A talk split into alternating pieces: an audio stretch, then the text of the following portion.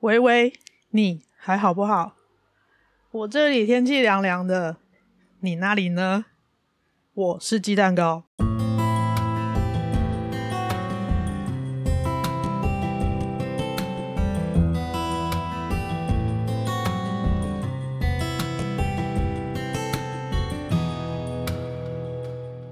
是一位现役忧郁症患者，在这里小玉好不好？我会跟你聊聊一位忧郁症患者的日常，还有一些从患者的角度出发给陪伴者们的小建议。不论是你身边有被小玉乱入的人，让你手足无措，或者生病的就是你本人，希望这些经验分享能够对你有些帮助。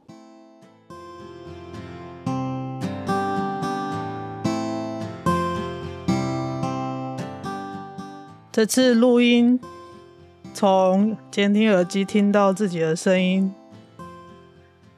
格外的有精神，自己也感觉今天精神还不错。录音的这一天下午，我去例行的做物理治疗复健，第二次到。治疗所的运动空间开始做运动，今天是第二次，上一周做了第一次，其实是非常非常简单，用很轻很轻的弹力带做一些脊椎的稳定旋转的练习。同时间旁边另外一位治疗师有在帮一对老夫妻，用台语讲就是。我记上、欧巴桑已经有一点年纪的老夫妻，在帮他们做深蹲，还有一些下肢的训练。我好久好久没有进到健身房里面，听到那个我们我们自己会讲那个是铁撞铁的声音。如果你有在健身房运动的话，就是如果是有杠铃啊、哑铃啊。这些器材碰撞的时候会有那个很重的金属碰撞声，我好久好久没有听到那个声音了，所以这两次充满在那个空间里面，这个声音一直打进来的时候，我跟我的治疗师说，这个声音仿佛离我好远好远好远了。我上一次进健身房都不知道是几年前的事情了，从确诊前。好一阵子我就没有再这样子运动了，而在那之前我是校队的网球员，虽然都是二军啊，但是还是有在固定做训练打球的人。我治疗师跟我说：“会的，会的，我们现在是用弹力带，但是你会慢慢的朝着。”旁边靠近，旁边就是一个蹲举架，那一对老夫妻在轮流做蹲举。今天第二次上运动课，我真的觉得对自己就是一个小菜鸡。小菜鸡的好处呢，就是你无论怎么练，它都会进步。当然，你有一个人可以正确的。适当的在旁边引导，进步的幅度跟方向会是更好的。即使我自己就已经是运动科学专家，我自己以前也曾经是选手、是教练，但是这在练习的时候，其实还是需要一个专业的教练在旁边帮忙，看我的动作有没有跑掉，看我的呼吸。有没有在我不自觉的情况下出现一些不需要的动作？因为有可能我们必须要很精准的只做单一两个动作，做单一两个动作跟做复合式动作，它需要注意的事情会不一样。可是训练的当下很专心的时候，或者是太多事情要顾的时候，就会顾此失彼嘛。有的时候做起来就不是我们设定的目标要做的事情，这个时候自己是感受不到的，因为我们的大脑就会觉得，嗯，我想象中就是这样，我做出来应该也是那样吧。这个时候是一定是需要旁边有一个人帮你看，而且他要能够完全的了解这次训练设定的目标跟方向。所以我蛮感谢我治疗师，我们在沟通上其实非常的能够在同一个频道上。这个也可能跟我以前是学这个领域的东西有关，所以我们可以讨论到非常的精确。但即使你没有这个背景也也没有关系，你就是跟你的运动指导者确认好你要做的事情，然后要避免的动作或者是你的呼吸的调节方式，去感受身体的动作的时候。如果用很哲学的方式来思考，就是当我在动的时候，我真的能够感觉我是活着的，我真的可以动起来，即使那个动作很小很小，就是一个只靠上半身的脊椎转身的动作而已，因为脊椎能够转的幅度很小，一点点而已。但是呢，因为是小菜鸡嘛，因为已经太多年没有运动，那么小玉乱入的时候，尤其呃胖玉来碾压我之后，我躺床的时间变得很长，肌力退化的非常的快，所以我现在就是一个小菜鸡的状态，小菜鸡。我光是跪着，全程跪着，要撑住我的上半身完成动作，我的双腿就已经酸到会发抖。但第一次会抖，第二次就不会抖了，进步超快的，就表示我肌肌耐力进步的很快。这个在后中后期，如果训练的比较。重了之后，不可能有这种进步的幅度了。说第一周会酸，第二周不会酸，黑不可能的代志，不可能的事情。这个是我这两周运动下来的感受。另外还有一个蛮特别的体验，就是前几集有提到的慢呼吸的那本书啊，我的治疗师跟我分享说。在安全的环境底下，你可以试着用憋气的方式去感觉自己的身体的姿势，还有你四肢的位置，以及你自己心跳的状态。因为像我，如果是有比较躺床时间比较长，或者是平常时候。有可能会突然之间失去意识就睡着半个小时到两个小时这样子的情况的话，有的时候那个身体的代谢功能啦，或者是大脑不知道自己该不该上班的状态底下，身体的整个运作机制它会非常的混乱。但是无论如何，身体都是需要氧气才能够运作，很多地方都是。但是如果你刻意的憋气，让身体的二氧化碳浓度提升，这个时候你会产生一个东西叫做呼吸渴望。产生这个呼吸渴望的时候，用哲学思考就是你的身体还想活下去；用很生理学的思考就是。你的身体还没有到极限，还可以再推一下。你很想要吸一口气的时候，其实你还可以再多憋一下下，再吐出来，然后会觉得很喘。现在我就在做这样子的练习，然后今天的运动课上，我就应用了这个练习，在动作的过程当中，我是憋气的。这件事情要非常小心。如果你要在运动的过程当中憋气，请确保你在安全的重量跟动作的范围之内，才能够憋气的去进行动作。不然的话，如果你没有办法确定自己的安全性，那你就是静止状态练习憋气，用各种不同的身体姿态练习憋气。我觉得还蛮有趣的。这是我这两个礼拜跟治疗师讨论，还有自己在家里复健的心得。小菜鸡要开始练鸡了。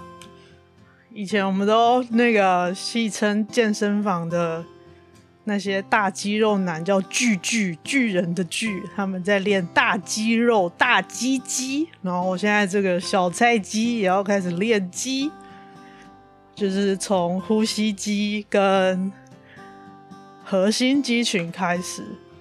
所谓的核心肌群就是支撑身体的肌肉。很夸张哎，一个轻轻的弹力绳，然后我稍微要转一下而已，身体就晃得乱七八糟，就表示我的身体要支撑全身重量的肌肉，他们可能没有办法协调得很好，也跟我就是重郁症之后出现一些神经学症状可能也有关。不过以物理治疗师的观点是。在运动的过程当中去练习协调也是会有帮助的。找一个好好的教练教你用好的方向跟小小的目标去练习，我觉得是一件很棒的事。如果你没有教练的话，可以从吸气、憋气、吐气开始。然后变换各式各样不同的身体姿势，去感受身体的感觉，身体回馈给你的本体感觉。我觉得光是这样就能够有一种活过来的感觉，因为很多时候头如果在麻、在痛，觉得整个人很沉重的时候，我发现。憋气憋到快要极限的时候，那个不舒服的感觉会很快的就降下来。这个是我自己的经验，分享给你。反正练习憋气没有什么危险性啦，基本上。好的，以上是小菜鸡开始练肌两周的小小心得。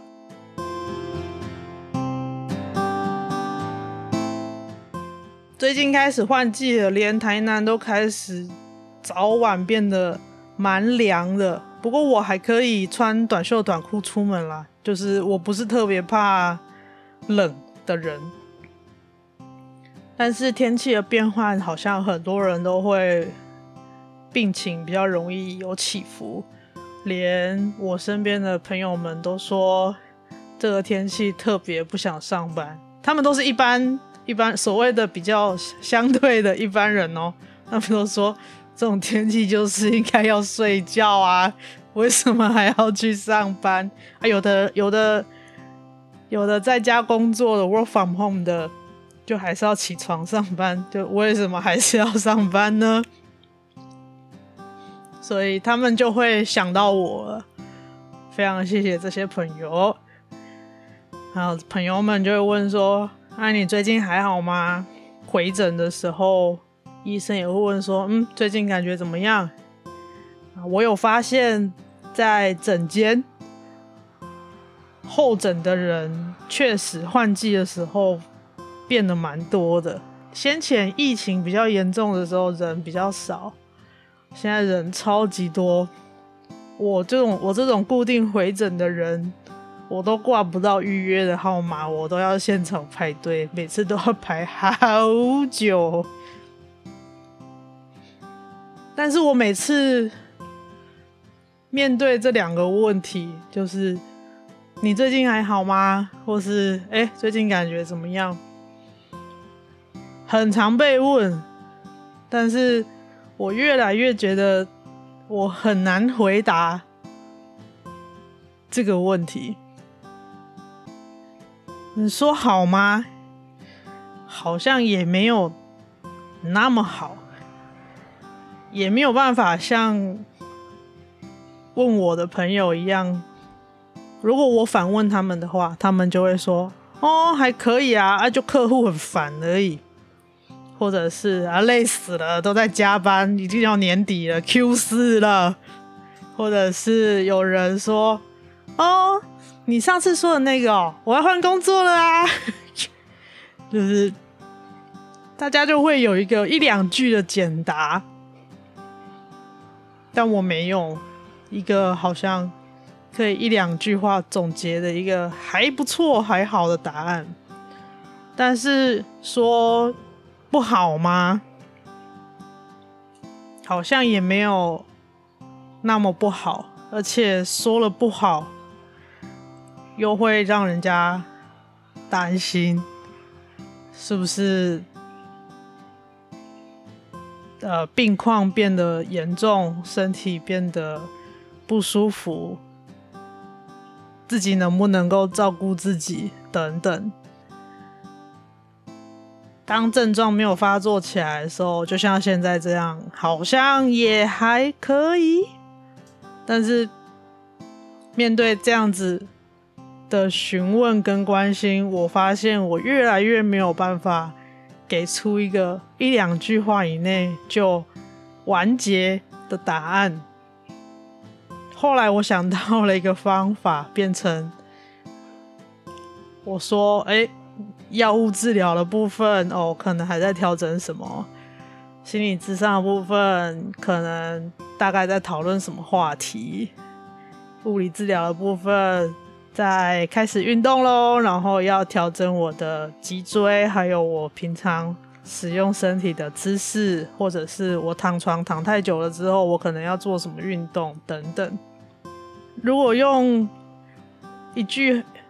很老很老的老歌的歌词，就是总归是秋天，就是天一凉就大概就下面下面镜头拢有多愁善感的秋天。其实我自己也都知道，就是秋冬转换的时候，其实病情就很容易受到影响。我自己也数不出来，这到底是我小日乱入之后的第几个秋天了。总之，它不是第一个。在这种换季的时候，当我该要醒着的时候，我常常就会头痛，会爱困，会很容易疲倦。甚至最近偶尔有时候会出现，就突然失去意识，就直接睡着了。这样躺在床上的时候，如果睡不着，就只能练习呼吸，呼吸，吸憋吐，吸憋吐，然后等到小玉心情好了，放我去睡觉，这样。变成我的大脑真的能够吸收资讯、跟思考，甚至输出的时间非常的有限，可以有效工作的时间很有限，效率也不好。有的时候会觉得我的意识并不属于我，就像脑袋里面住着一个绑架集团啊，我的脑袋怎么运作，完全是看。这个集团的犯案的心情的，他们爽的时候就出来作乱一番，我就整个人被他们绑架。他们作案做完了，回去休息的时候，才是我能够清醒做我自己想做的事情的时候。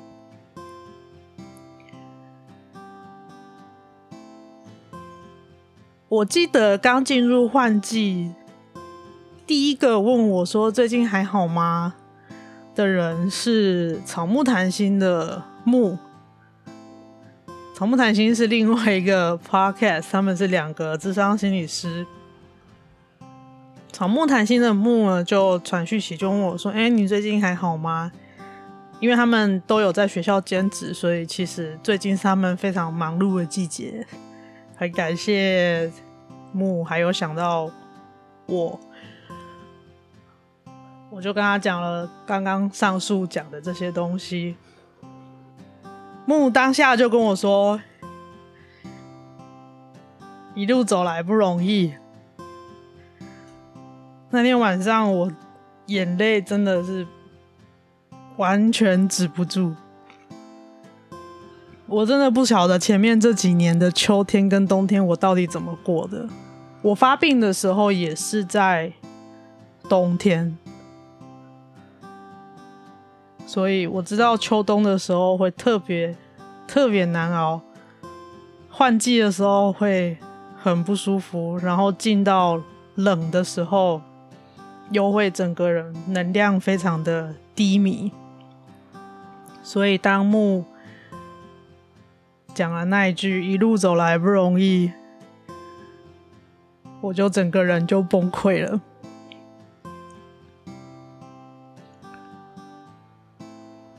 在这个很艰难的换季时期呢，我的每一次回诊都还是在睡觉的时数这个话题打转，因为医生是希望可以把晚上睡觉的。节律，所谓的节律就是睡觉的时刻跟时间可以固定，你几点上床睡觉，几点起床，睡眠的时间多长，然后你自己主观感觉睡得好不好，有没有觉得睡饱，每次都是在这样子的话题打转，然后。用主观的感觉，还有我手表测量的数据给医生看，然后白天还是很想睡，那怎么办呢？然后就一直排不停的排列组合，换药换药换药这样。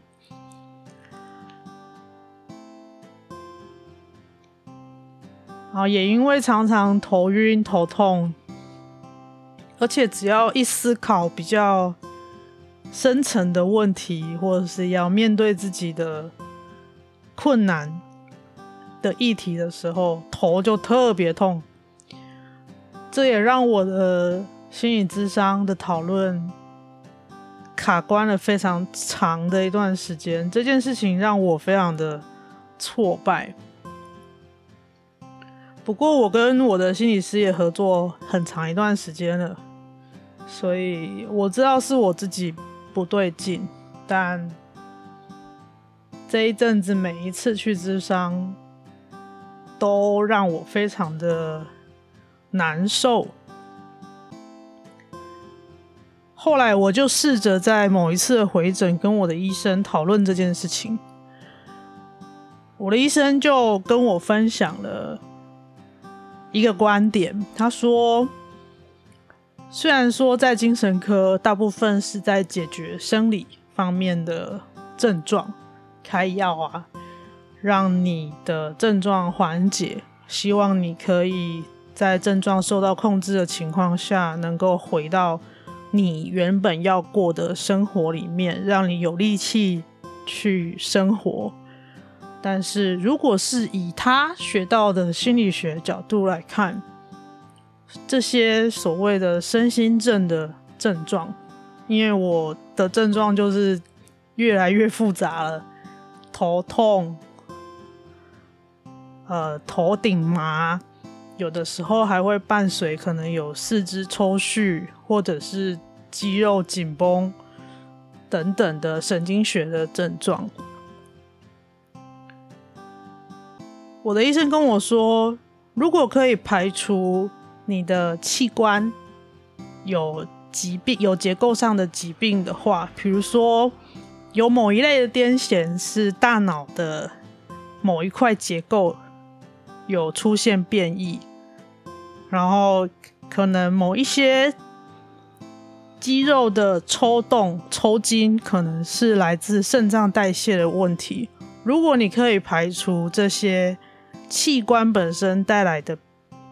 变异造成的症状的病痛的话，也就是说，以白话文来说，就是你去医院检查都检查不出任何原因。你心脏痛，去心脏科看，医生跟你说你心脏都好好的，可是你心脏就是很痛。这个情况下，大部分最后绕了很多科以后，就会到精神科或是我们说的身心科。这些就叫做身心症症状。我的医生跟我说，这些所谓的身心症症状呢，可以用一个观点来想，就是因为有这些症状的出现，它是身体发出的一个讯号，同时也让这个当事人感觉，我是因为身体上有这些不舒服，让我没有办法去。做我想做的事情，是我不行，不是我不愿意。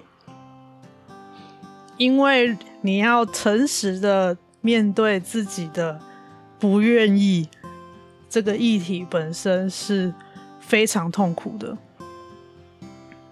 但是如果要解决我不行这件事情是比较简单的，因为你可以专心在。解决你的生理症状或是依赖症状本身，去作为逃避、拖延解决的手段。因为我就是会胸口痛啊，我就是不舒服，不舒服。有时候有一些事情好像就可以不用做了，所以你依赖这个症状本身，去闪躲、飘那些你不想面对的事情。或者是就吃吃止痛药，告诉自己说：“哦，好啦，那就是这个样子，这件事情就让它过。”你还是重复在现有的模式里面没有解决，这样是容易的。但是如果你要从抽丝剥茧的方式去思考，为什么这个症状会出现，是不是有一些事情？不太对劲，是不是有一些事情我不愿意去做，而我被逼着做？这个逼你的人是别人吗？真的吗？还是是你自己逼自己的？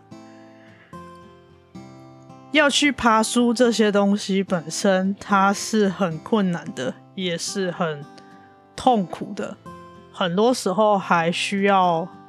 比如说，像心理师这样的角色来帮你看见这些事情，而且有的时候看见了还不见得能够解决，可是光看见就非常非常的痛苦。就像我前面有应该是跟派聊天聊的，我们两个都一样，就是咨商结束之后就会进入尸体状态，就是。智商结束之后，回到住的地方就会完全没有办法动，动弹不得，无法思考，因为智商本身要去面对这些很困难的议题，它是非常非常疲累的。所以，如果以大脑想要节能的这个角度来看的话，那选择比较简单的方式，那也很正常啊。那一次医生跟我这样讲过之后，某种程度上让我可以开始慢慢的告诉自己，用这一个观点来理解。最近这一段时间，每一次在智商室里面，只要一谈到关键的话题，我就开始生理症状开始发作，开始头痛。开始肌肉紧绷，开始一个字都讲不出来的那个我自己。因为其实，在智商主要都是谈话治疗，你不讲，心理师没有办法猜你在想什么。这个时候治疗是很难有进展的。所以我觉得我的治疗，心理治疗部分卡了好久。但是我没有办法让我自己再更进一步。医生的这个观点让我知道说，OK，也许我现在可能还没有准备好要去面对这么困难，对我来说很困难的议题，所以我的身体表现出这么多。让我很不舒服的症状，我可能必须要再想想看，要去怎么面对自己，也觉得自己很不堪的那一面。另外呢，就是我开始在开放式平台、开放式课程平台找一些相关的课，很多大学有在 YouTube 频道或是在自己学校的网站上传学校的老师上课的影片，啊，也有一些公共的。或者是商业化的开放式课程平台。那如果它是商业化的话，它可能是会收钱。你有通过课程的测验的话，它就给你一个学分证书。但是你不付钱也是可以的。你不付钱，就是只有把课程的影片看完，然后不写作业、不考试。啊，我这个人就是很不喜欢写作业，也很不喜欢考试的人，所以我就是在。各个平台找课来听。我最近在 Coursera 这个平台听台大的两门课，一门叫《儿童发展心理学哲学应用》，跟一门叫《活用希腊哲学》，蛮有趣的。一门是在讲小朋友的发展历、心理发展历程。不同时期的哲学家怎么去解释小朋友的心理状态是怎么样受到环境跟自身成长发展的影响？另外一门课《活用希腊哲学》则是用希腊哲学史带出不同时期的希腊哲学家，他们怎么看待这个世界、看待自己、看待人与人之间的关系。这两门课老师讲课都还蛮有趣的，选了这两门课来听，是我想要给自己多一点点输入的材料。这个材料是指我想要能够从哲学的部分多思考一下，我到底是个什么样的人，因为在。其中有一次咨商，我就是非常自暴自弃的状态。我说我想放弃了。我的心理师跟我说，我们做的事情一直都是一样的，我们是要一起认识你自己。这件这一句话，它是有一段时间之前讲的了。不过，在我这两周开始听 Coursera 上面这两门课之后，我才又回想起这一句话，有点打到心上，咚回响的感觉。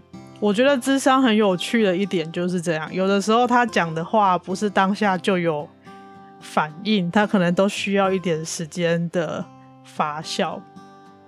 推荐大家这两门课，你就把它当做娱乐，或者是呃冷知识这样子的想法去听就可以了，不用很很认真的说，呃，你还要写作业啊、考试啊什么的，就当做冷知识。诶，人是这样子来的，我觉得是有趣的。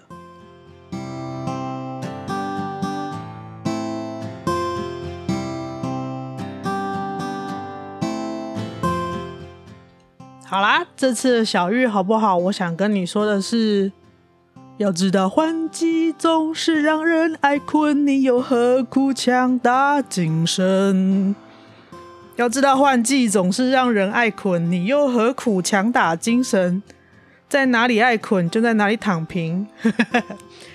嗯，身心症症状其实某种程度上，你可以把它当成是身体的防卫机转，它也是一个。提醒的讯号，不舒服就休息，让自己知道其实可能已经快要到极限了。如果你是病友的话，真的很累很累的时候，你可以为自己做的事情就是好好休息，记得呼吸，记得喝水，然后。